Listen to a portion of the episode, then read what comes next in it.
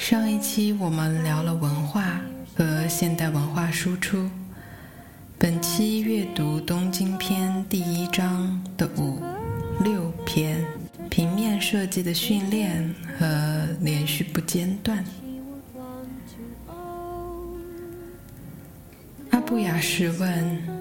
我的特征其实不是我的东西，而是别人如何认识我。如果说把物质的特征以显而易懂的方式表现出来是设计的任务之一，从最初的平面造型走到今天，您是以怎样的形式进行训练的呢？袁言哉提到了他刚入行发生的超级尴尬，同时又有点励志的一个故事。我们这里就不好意思讨论了，直接说结果吧。那就是他认为将脑中的某个东西看到的某些事物，在一瞬间就能表现出来，这对于设计师来说是非常重要的。绘图本身就是一种让形象在脑海内外能够自由融会贯通的训练。如果不做这个训练的话，谈概念之类的东西毫无意义。接着，他们讨论了一下原研在十几份工作的相关软广之后，他说道：“要让人们一直对未知的。”新鲜的东西，保持兴趣，这是很重要的。我觉得这才是信息的传达。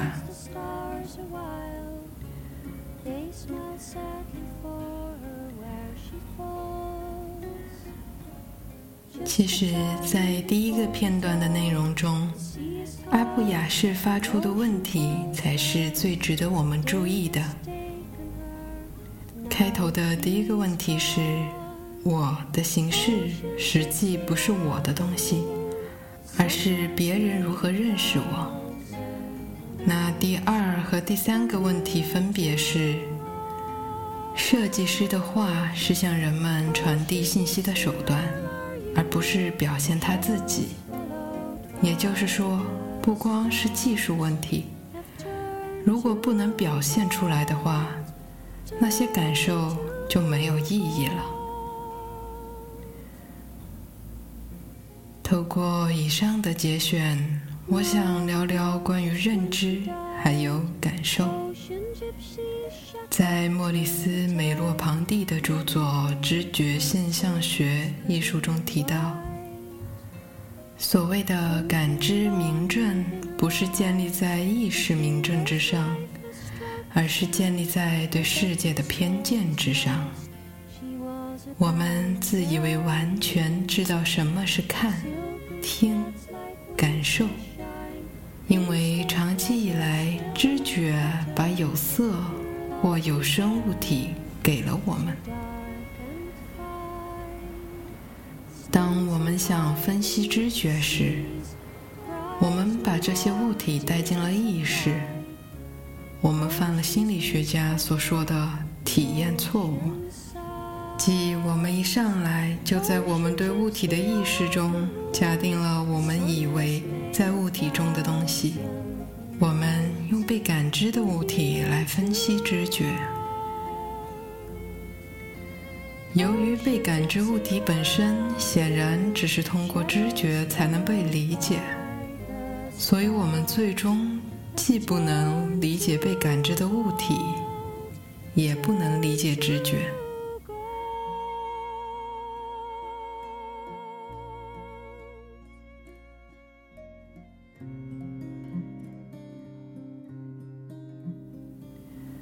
以上的内容在读的时候，其实相当的难读。因为它语言的连贯性，还有它知识的浓缩性，导致了整个过程在复述的时候呢，其实剥夺了大家的想象空间。那这里我还是非常建议大家去读一读这一本知觉现象学的，可能在读的时候和在听的时候感觉会完全不一样。那么，我觉得在我们接受的强有力的训练与教育之下，审美与被审美都成为了需要被提出来、指出来的一些行为。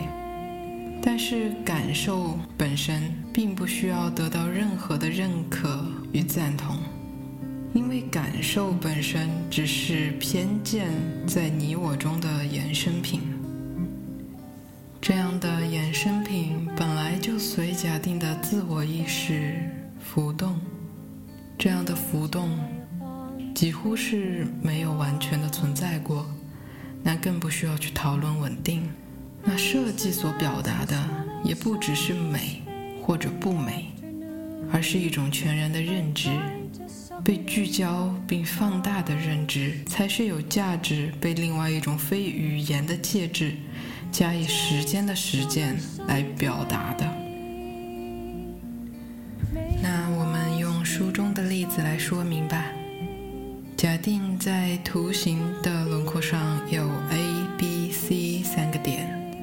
它们在空间的顺序是它们的方式，还有在我们眼里的共存。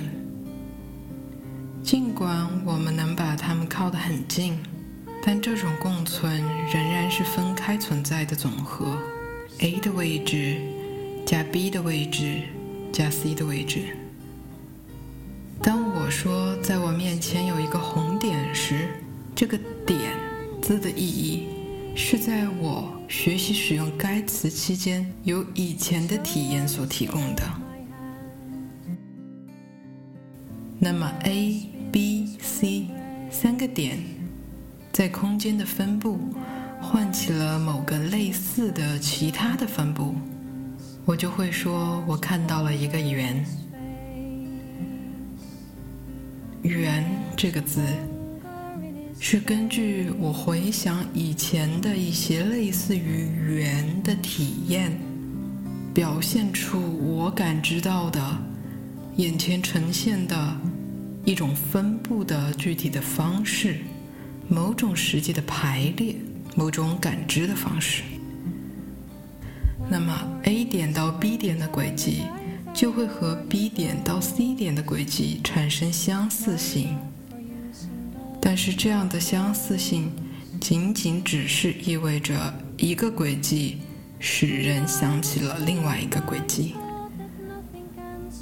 认识表现为一种代替系统，在这个系统中，一个印象显示其他印象，却不解释其他印象。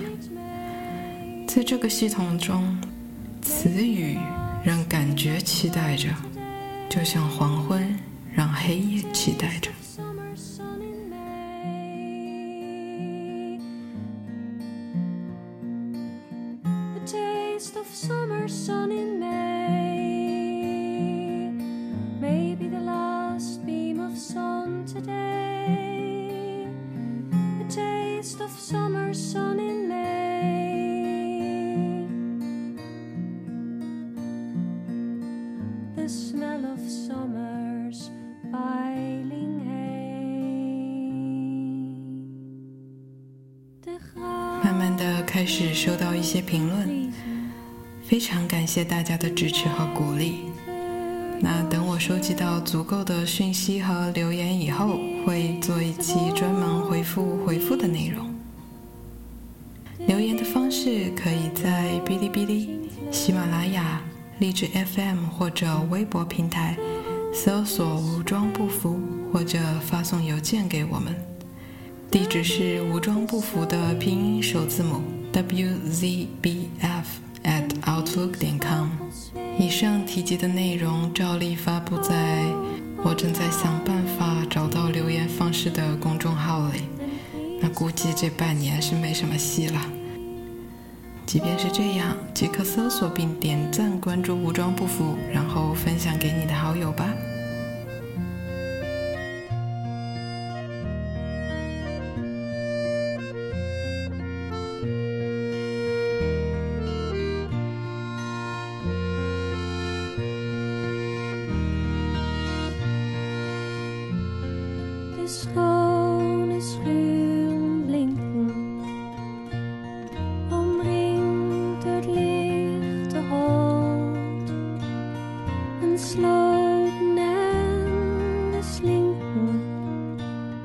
da espada.